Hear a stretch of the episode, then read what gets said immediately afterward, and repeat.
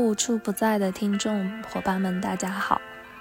现在是下午的一点钟，然后呢，今天我想要跟大家分享一下上一周参加内观的一些体验跟感受。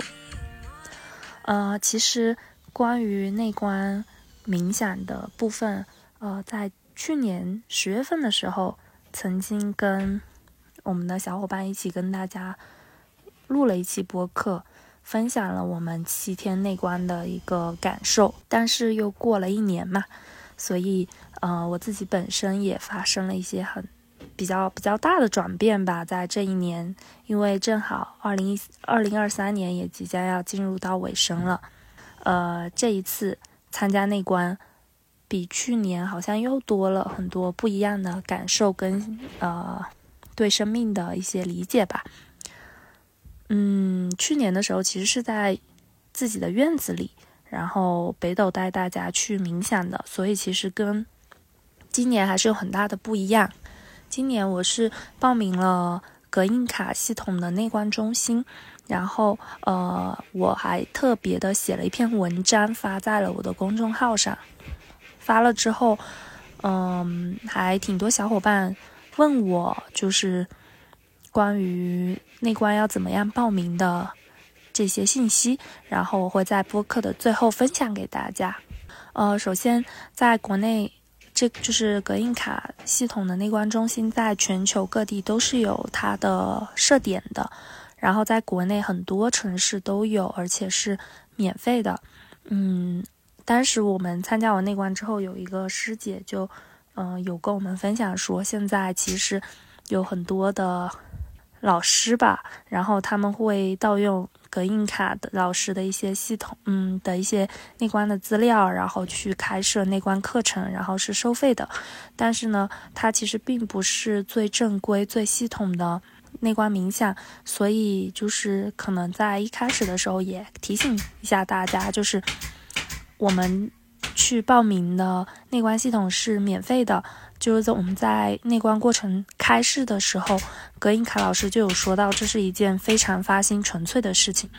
呃，我去参加免费的这这个内观，是由上一期的学员，就是由历代的学员，大家结束之后会去捐赠一些功德，然后以使得这个内观一直延续到了今天。它其实是一个实现很久的一个事情。呃，我从什么地方来跟大家分享呢？就是先从我一九年开始去冥想这件事情来开始吧。啊，然后我今天录播课的时候，我们家呃还正在改造，就是朋友们正在帮我们做一些反腐木的东西，然后所以可能声音会有点大，会有点背景音，所以请大家也见谅。我是从一九年开始就接触冥想，然后一九年底的时候，那个时候正好处在一个人生比较至暗的一个时期，就简单来说，像是生命阶段里的一个低谷期。然后那个时候开始初次尝试冥想，就感受到其实会对于我的身心都有带来很大的帮助。我觉得它给到我一个很全身心的一种放松的。功效，所以从那个时候开始，其实国内或者国外大大小小的一些冥想的小程序或者是 App，我都有尝试过，包括冥想星球啊，然后一些博主自己研发的一些冥想课程，啊，我都是有去学习跟了解的。其实到现在已经二零二三年了，嗯，然后我其实是越发的感受到冥想，它。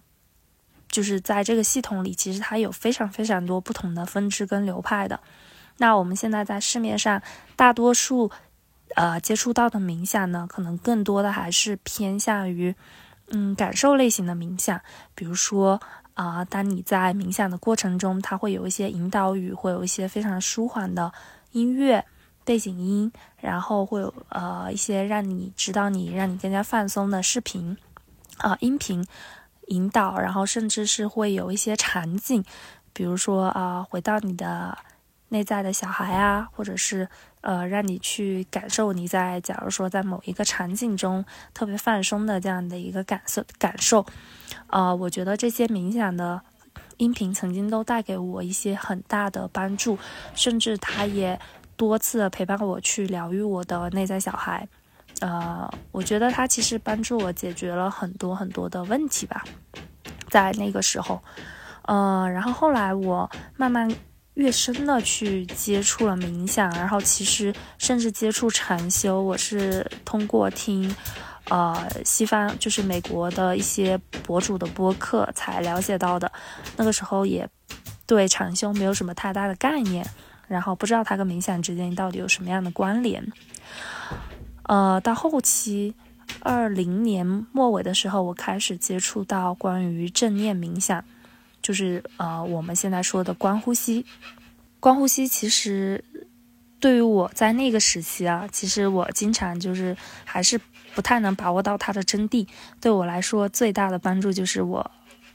经常听着音频，听着听着就睡过去了。就是所以其实，呃，很多小伙伴可能会问到说，哎，那我在冥想过程中就是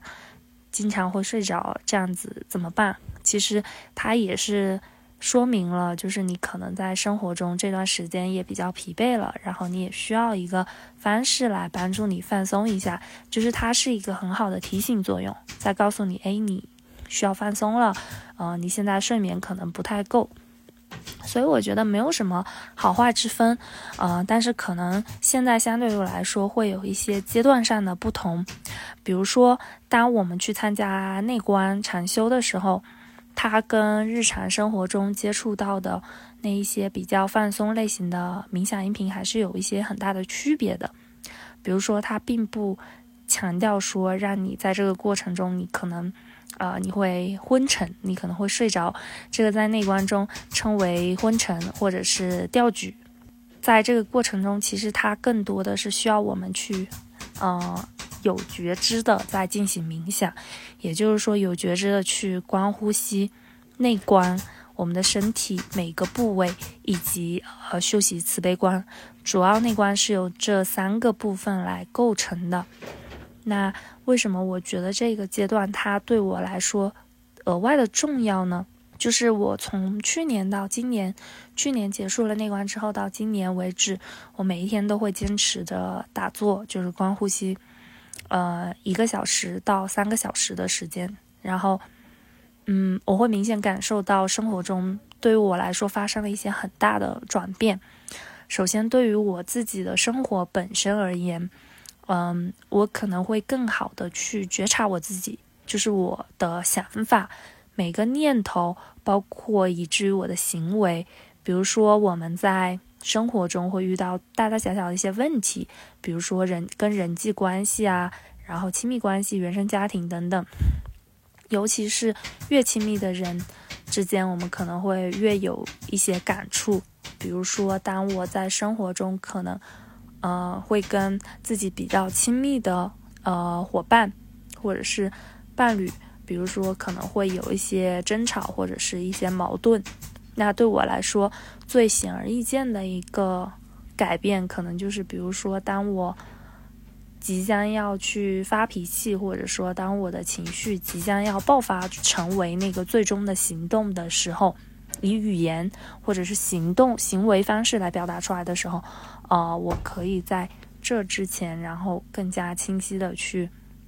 看见我的情绪它是怎么样出现的。然后它哪怕只是在你爆发出的前几秒钟的时间，它其实已经足以改发生一些很大的改变了。嗯，然后到现在为止，可能更多时候是，呃，就是在之前我可能就比如说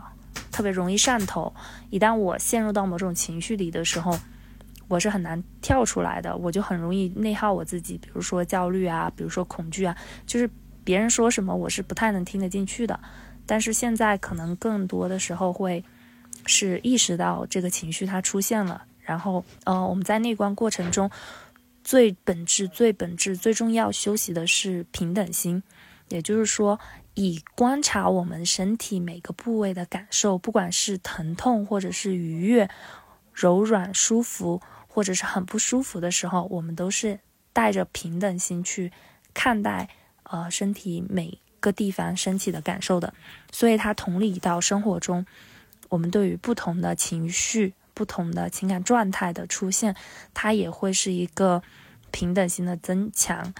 再回到我自己的生活中的时候，可能我会，我只是有点类似于像是一个在河岸边的一个观察者，你看着河流它在流动，不会说。这一段河流流过来，你会觉得它是一段很好的河流；下一段河流你就不喜欢它。其实没有的，所有河流都是一样的。然后当这当焦虑的情绪或者当愤怒的情绪出现的时候，它对我来说可能就是就像是某一种某一段河流。那接下来会出现兴奋、特别愉悦的感受，那对我而言也是另一种感受，仅此而已。在这个过程中，你不太会有分别心的出现。但并不是说，呃，我只是修炼了这一年，啊，休息了这一年，认真的在打坐，那我到现在就是完完全全就是一个没有分别心的人，并不是这样子的，嗯，只只能说是在这个过程中，哪怕我在这个行为或者言语的爆发前有几秒钟短暂的这个观察时间，其实它已经是一个很大的进步了。所以其实对自己是不需要那么苛求的，毕竟我们每一个人其实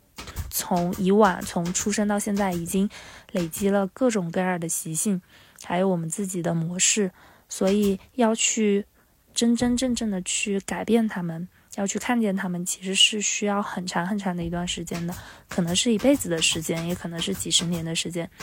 但是它会在你的生活中慢慢的发生一些非常显著的变化。这个是我自己一个比较，嗯，切身体会到的一个很直观的一个在生活中的一个感受。然后另一个点呢，就是在我的职业中，就是当我在做生命教练的时候，嗯，我可能会觉得这种方式它更好的能够帮助我，就是到一个更加中正的一个教练状态。就是当你在休息平等心的时候，你对于客户的所有的他的一个身为人的一个呈现，不管是每个人其实都包含着贪嗔痴慢疑，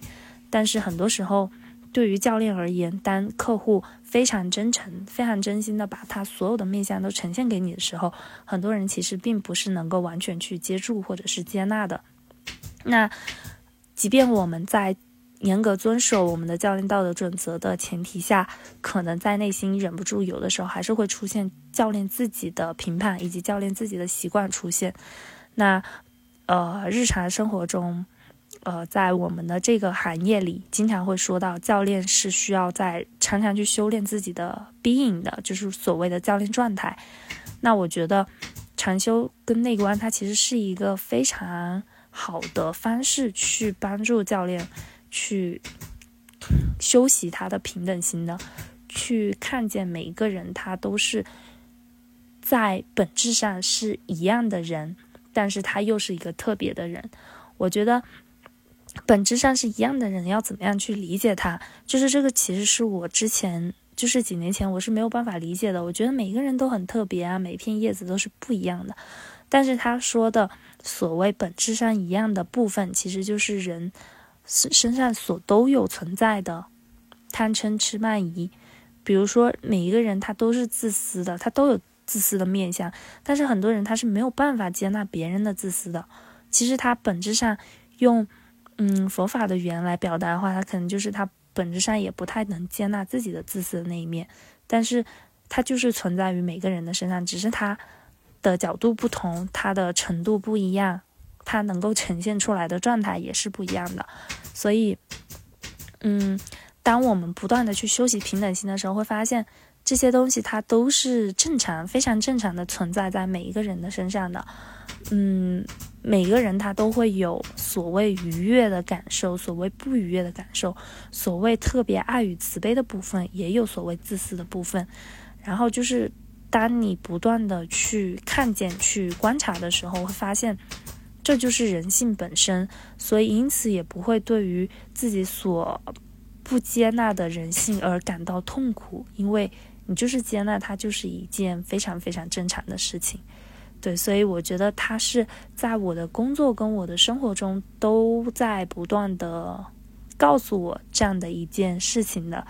那我们在内观中心每一天到底是怎么样去休息的呢？就是他会一开始的时候接收到一个报名成功的一个邮件之后，他会给到你呃，就是我们十日内关，内关一共是有十天嘛，十天会有一个作息表。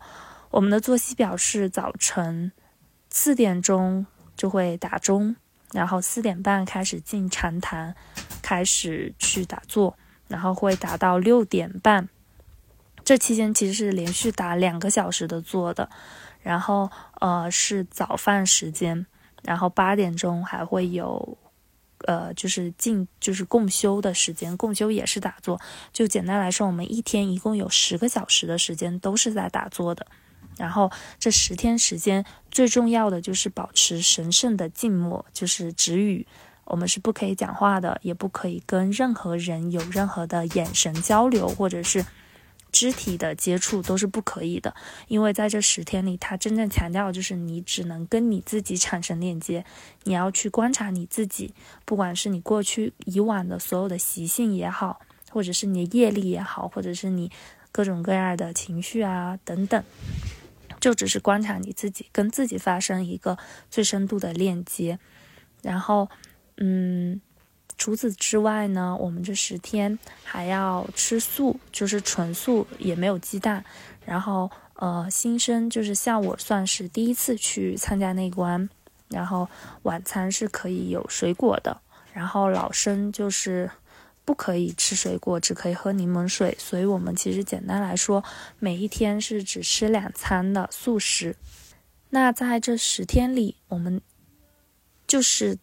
真真切切的在跟自己相处，就是所谓的打坐、冥想跟内观。那其实，呃，很多第一次去参加的同修啊，我们在结束之后，大家会分享到说，基本上前三前三天的时间，大家都是在。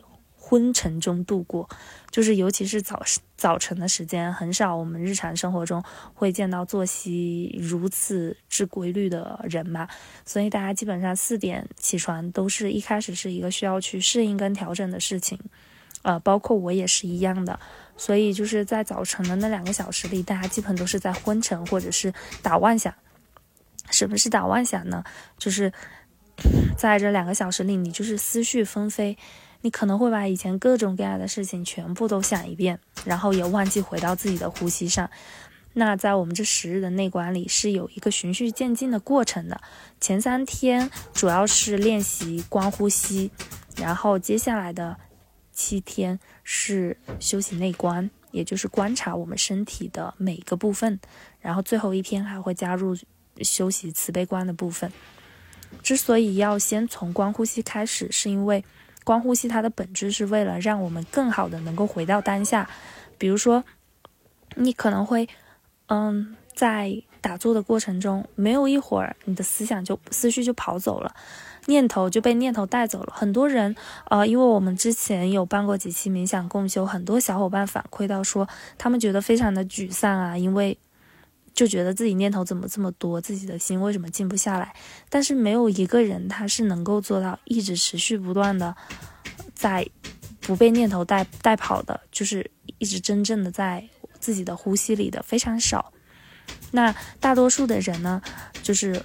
可能在打坐五分钟甚至一分钟之后就开始去想别的事情了。那所谓别的事情，基本上不是在去回忆过往，就是在担忧未来。那观呼吸最重要的作用就是将我们不断的、不断的拉回到我们的当下，也就是让我们的心逐渐更加进入到一个稳定的、平稳的状态。就是当时我们每天晚上都会有两个大概一个半小时的开示，当时格印卡老师讲了一个故事，就类似于当你在静坐的时候。你可能很容易被你的思绪带跑，你可能就会开始去想，昨天比如说有一个人他骂了我，我心里非常的生气，我回忆到了这个过去，然后我开始去想方设法的去报复他，我想到了各种各样报复他的方法，这就是在预设未来。所以当他在思绪被念头拉走的时候，他不是在过去，就是被他的。对于未来的计划或者是未来的担忧给拉跑，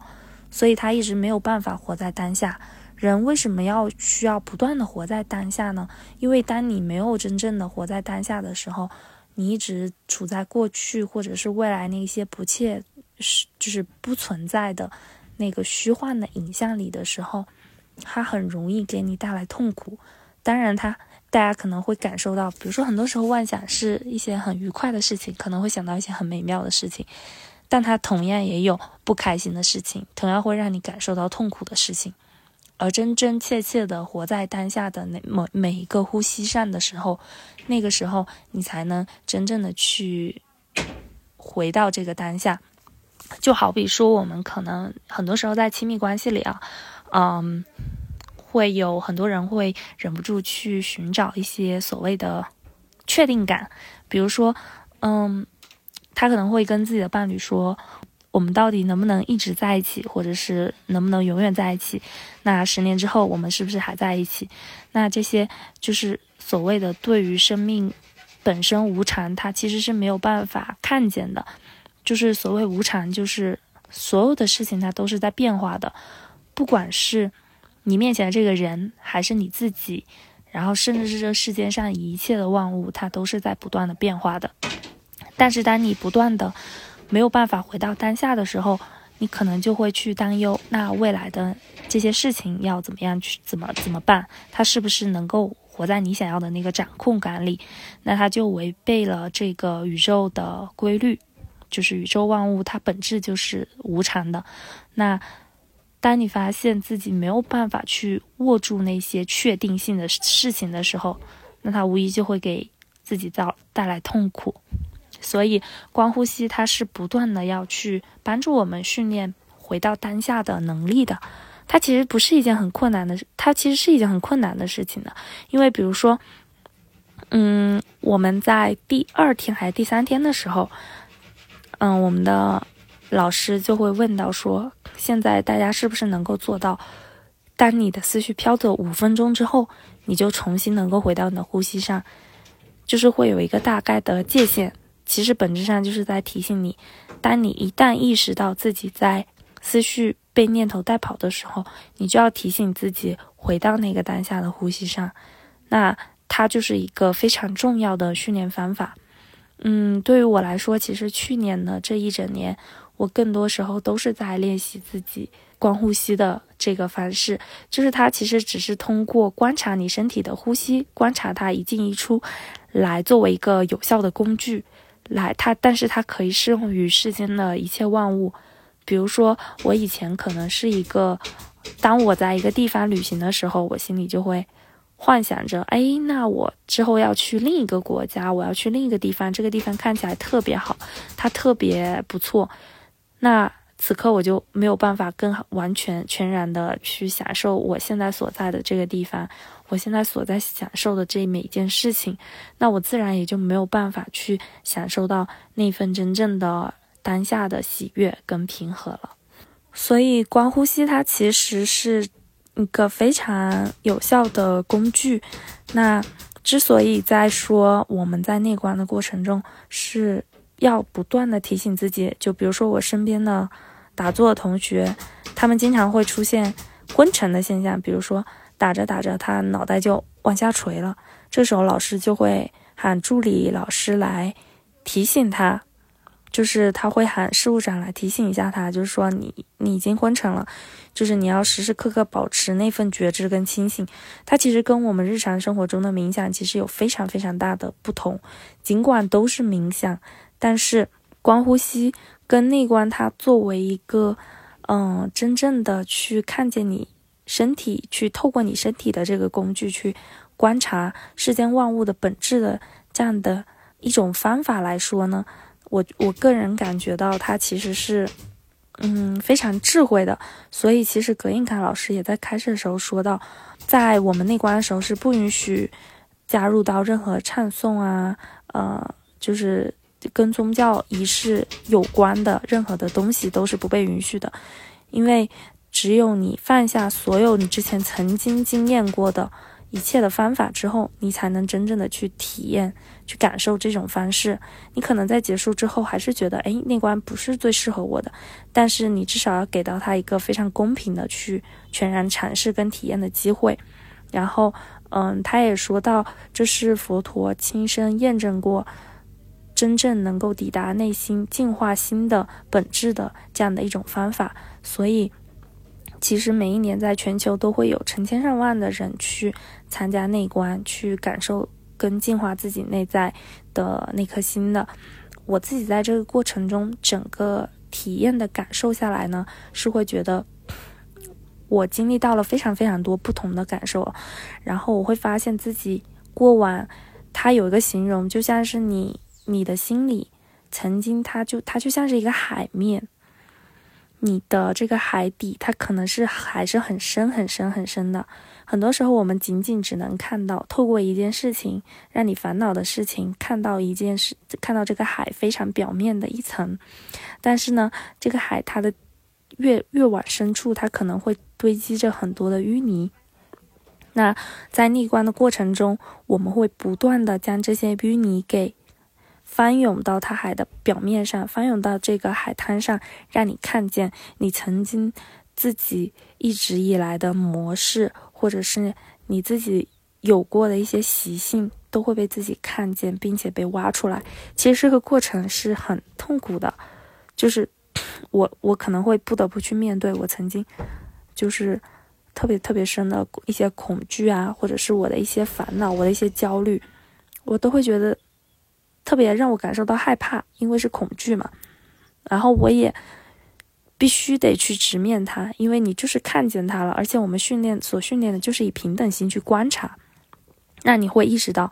以平等心去观察无常，那这份恐惧它自然也是无常的，它不会永恒的持续。但是当你在观察它的时候，你会逐渐的去看到它的一些根源，比如说我会看到。我的恐惧来源于我的原生家庭，我会看到一些世世代代累积，就是从祖先开始累积在我身上的一些模式或者是一些习性，他们都在我的这一生里给我带来了各种各样的痛苦，所以它的整个过程并不是愉悦的。就是它，甚至特别不愉悦的另一个点在于，你的身体会出现非常非常深的疼痛。但是呢，你只有去透过以平等心去观察那份疼痛，你才可以去真正的体验内观，去体验到什么叫做无常。就好像，比如说我们每一天打坐十个小时，你的腿是非常痛的，因为你要一直盘着腿嘛，背也会很痛，腰也会很酸，肩膀也会很难受，尤其是。当我们在共修的时候，呃，更多时候是强调你尽量不要去换腿的，不要去身上不要发生任何的姿势上的变动。所以，我是一开始其实是咬着牙在坚持的。然后我当时还问过老师关于呃疼痛对抗的界限，跟呃就是疼痛对抗以及嗯。我本身就是只是去观察他们之间的界限，然后老师当时给到我的回答是：如果我在这个过程中仍旧能够正常的去观察身体每个部位的感受，那就 OK。所以我还是坚持着，就是每一座就尽量是保持身体的不动的。然后当你在不动的时候呢，会感受到我感受到各种各样的疼痛。首先我感受到大腿是很酸的，它很胀痛，然后我的膝盖。像是有无数根针在刺它，然后腿跟脚是麻木的，就甚至没有知觉，你只能感受到有一些微热。那个时候我就能立刻感受到我的恐惧它在浮现，我那时候就会很害怕，哎，那这样对我的身体是不是会产生什么样的影响啊？那我就会开始焦虑。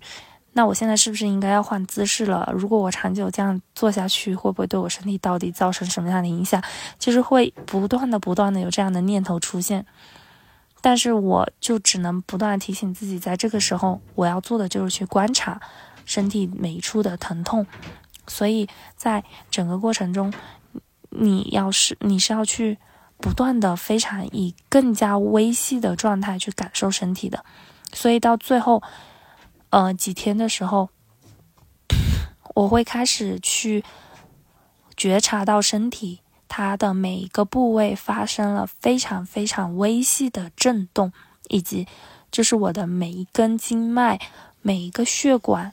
它都能在我闭上眼的时候被非常清晰的感受到，就是它到底是哪一根血管它在发生着波动，我身体究竟内部在发生着什么，它是一种特别神奇的一种状态啊。然后甚至我也出现了，就是有一种身体消融的这种感觉，就是有当你身体消融的时候，你是觉察不到你身体的存在的，然后会有一种暖流，就是流过你的全身。此刻就是在开示的时候，格印卡老师提到过的一种身心消融的愉悦感，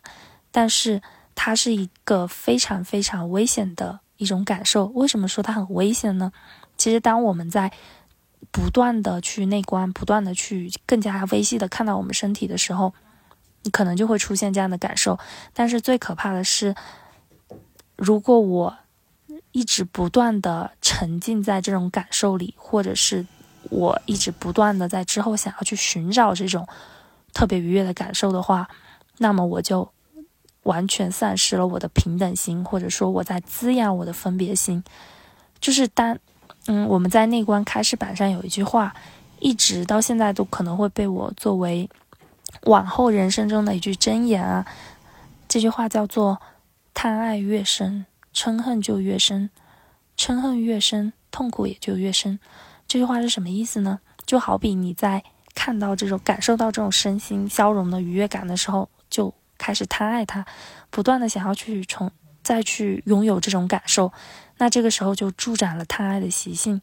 当你助长这种贪爱的习性的话，身体出现了粗重的疼痛感的时候，就会开始觉得憎恨，升起一种憎恨的情绪，不想要这种感受再出现了。我只想要那种特别愉悦的感受。那它就完完全全违背了内观的本心，就是本质，就是要去修习平等心，去观无常。所以。当你越发的去讨厌一些让你觉得不舒服、不愉悦，比如说身体疼痛的感受的时候，那个时候你的痛苦就开始出现了。因为我们的生活中，就好比我们的生活中，你是不可能永远指望着你的生活是从出生到死亡都是一帆风顺的。当你非常执着或者想要去执取一些让你感到愉悦的感受的时候，比如说金钱，比如说财富、权力、地位，能够带给你非常身心愉悦的感受。你只想要去抓取它，只想要更加执着的去拥有这种感受的时候，当生命中出现一些波动，像是我一开始提到那种低谷的时候，那个时候你的痛苦才会真正的来临，因为你没有办法再去面对那种特别低谷期、特别痛苦的感受了。就好比是我们的四季，会有非常温暖的春天，也会有非常严寒的冬天。人的一生会经历各种各样的起伏，还有波动。那在我慢慢的走上这条路的时候，也是因为我的人生给到我的一种感觉，就像是它总是大起大落的。在年轻的那几年，它让我体验过非常非常爽、非常刺激、非常热烈的很。让我觉得很高潮的那个部分，也经历过非常非常低的，让我非常痛苦跟抑郁的那种黑暗的时间。而就是在，可能就是在经历了这样子高高低低起伏的这样的一个状态之后，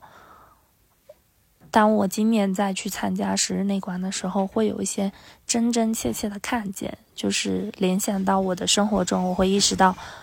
生命它真的就是一个非常非常无常的一个过程。那我们在开始的时候，他也老师也说到，人有几大苦，其中有几大苦是人最为恐惧的：病苦、劳苦、死苦。当你生病的时候，会觉得非常的难受，身体的难受，它一定是会联系到你内心的感受的。这一点我非常有体会，因为几年前我的低谷期最先也是因为我的身体而引发的。然后让我的内心、我的心、我的心理状态也变得特别糟糕。然后在我们内观时候也是有体验的，比如说当你身体腿感受到很麻木、很痛的时候，烦躁的情绪它自然而然就会生气。所以，嗯，它其实身心是非常紧密的结合在一起的。那我们当我们生病的时候，痛苦也就从而产生，就是我们的烦恼也就从而产生。那当我们老了的时候，尤其是即将要去面临死亡的时候，那个时候是人最恐惧的时候。嗯，佛陀说到，就是你死前的最后一念，就会给你带到你的下一世去，成为你下一世的第一个念头、第一个业力。所以，人在濒临死亡的那一刻是非常痛苦的，因为你的身体。它会带给你一种非常剧烈的一个感受，你是会非常害怕的。所以在我们修习内观的过程中，它是要着重的去强调，让我们去观察每一个疼痛的感受，而不是说当你面对疼痛的时候，你就略过疼痛的那个部分，你不去观察它，那样的话就失去了那个平等心。而是当我们去观察他们，不断的观察他们，最后发现他们跟愉悦的感受无异的时候。那么，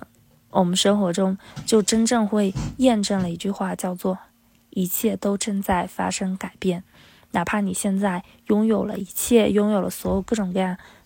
世人所羡慕的身外之物，你自己也觉得非常愉悦的时候，你也深知这种愉悦的感受它不是很长的，它下一秒可能就会发生改变。它可能到冬天的时候，可能就会遇到一些，嗯。你自己不太想要去发生的事情，可能你所拥有东西，下一秒钟它就会失去，但这都是非常正常的事情。当我们真正的能够去看见这个生命本质的时候，当这一切发生，当这一切来临的时候，我们就不再恐惧，而是会以一颗更加平静、平和以及祥和的心去面对世间万物的一切变化。我觉得这个是非常重要的一件事情，对我来说，因为，嗯，曾经的我可能更多的是去注重对于外在世界的一些探索，以此来去了解更多的东西。但是呢，我觉得现在可能当我看了很多，就是看够了这个世界的时候，我觉得是时候就停下来看看我自己的心了，就是去看看我自己，它到底是什么样的。我到底在恐惧什么？我到底在烦恼什么？我在害怕什么？那这个世界的本质它又是什么样子的？我想要去过一个什么样子的一个人生呢？就是我想要用一个什么样子的心态去面对生活？其实我们日常生活中，就是我自己的工作可能会去接触到各种各样的人。起初我其实是有的时候是不了不能理解的，比如说我会觉得，哎，有些人他的生命。不是，他的生活已经比大多数人都要好了呀。就是他的生活状态，嗯，不管是他所拥有的东西，他都已经很好了，但他还是会感受到痛苦，他还是会觉得那么焦虑，他还是会常常觉得很 emo，内耗自己。这是为什么呢？其实，他跟我们所谓的承受能力啊什么的，我觉得其实都并没有太大的关系。我觉得很多时候就是。你究竟能不能真正的去看到这个生命，看到这个生活的本质，并且完完全全的去接受它，以平等的心去接受它，并且不断提醒自己活在当下。就好比我现在在沙溪的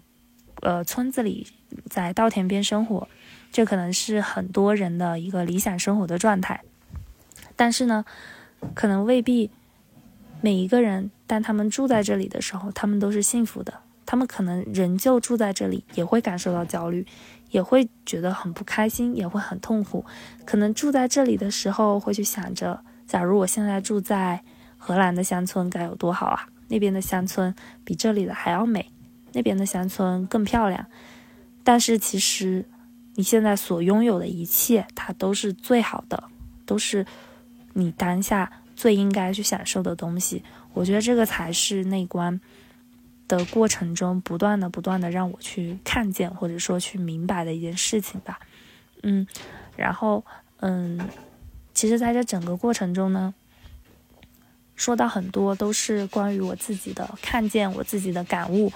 但是呢，其实过程中，它必然就像我前面提到的，它让我身体觉得很疼痛，它让我不得不去面对我之前所有的烦恼，就是他们全部都会浮现出来。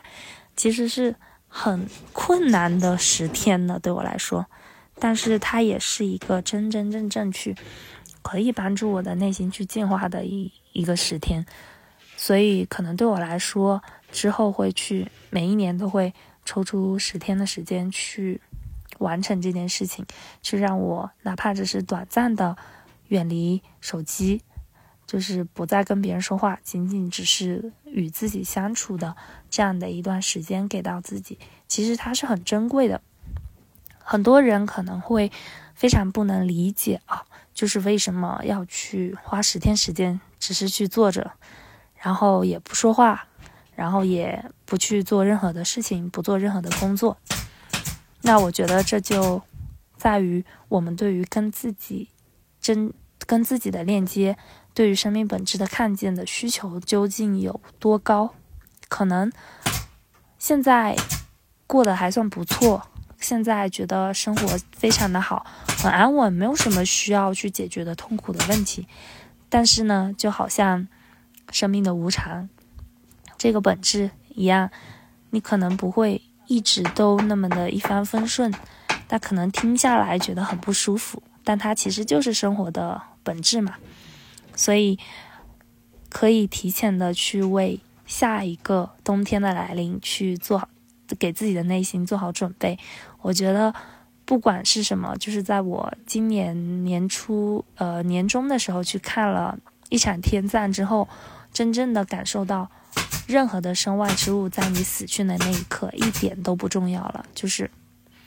你的肉身，它都不再存在的时候，所有的那些身外之物，那些名、那些利、那些财，他们什么都带不走的。所以，就是给到我一些很大的感受跟冲击之后，会意识到什么东西到底才是对我们每个人而言最重要的那个东西呢？我觉得，其实就是。我们心里真正保持恒常不变的那个东西，关于我们的爱跟慈悲。所以，嗯，我觉得在整个内观的过程中，我们在结束的时候也会学习到，就是慈悲观，就是会将我们在整个过程中所有体验到的喜悦，还有平和的这些功德，会分享给众生。当我们分享的时候，其实心里是非常的。就是平静或者是非常喜悦的一个过程的，因为当你在付出的时候，其实你是能够真正感受到自己那颗心的纯净的，就是它是一件很美好的事情。然后，但是可能在生活中，我们有了太多的事情，太多的杂染，让很多时候纯粹的发心它变得越来越困难，它变得。越来越带着一些渣子或者是杂质，而在我们修习慈悲观，在这么短暂的十天里，就仅仅只是单纯的去纯粹的做这样的一个发心的时候，会觉得真正感受到一种喜悦。但是呢，嗯，也就像是格印卡老师在开始时候说的那样，所谓的文会跟私会都不如我们亲身体验的修会那样。当一个人他只是听到一件事情，他能够对自己有帮助，他其实是没有办法真正的去相信的。只有亲身去验证，并且亲身去体验过的事情，对于自己来说，才能够真正带给自己一些帮助或者是益处。所以我今天可能更多的还是想要透过我自己的一些亲身经历，来去跟大家分享一些。分享一个对我来说非常重要的一个方式，或者说方法，它能够在未来的生活中不断的帮助我去更好的度过生命中的各种各样的无常，也能够帮助我就是更好的，呃，不断提醒自己回到当下，回到那个平和跟喜悦的心境里的一种方法，然后想要以更加纯粹的发心来分享给大家。那今天我们这期播客就暂时录制到这里啦。然后感兴趣的小伙伴也欢迎在评论区留言分享关于你自己的一些嗯内观或者是自己的一些禅修体验的分享。那我们本期播客就暂时到这里啦，我们下期再见，拜拜。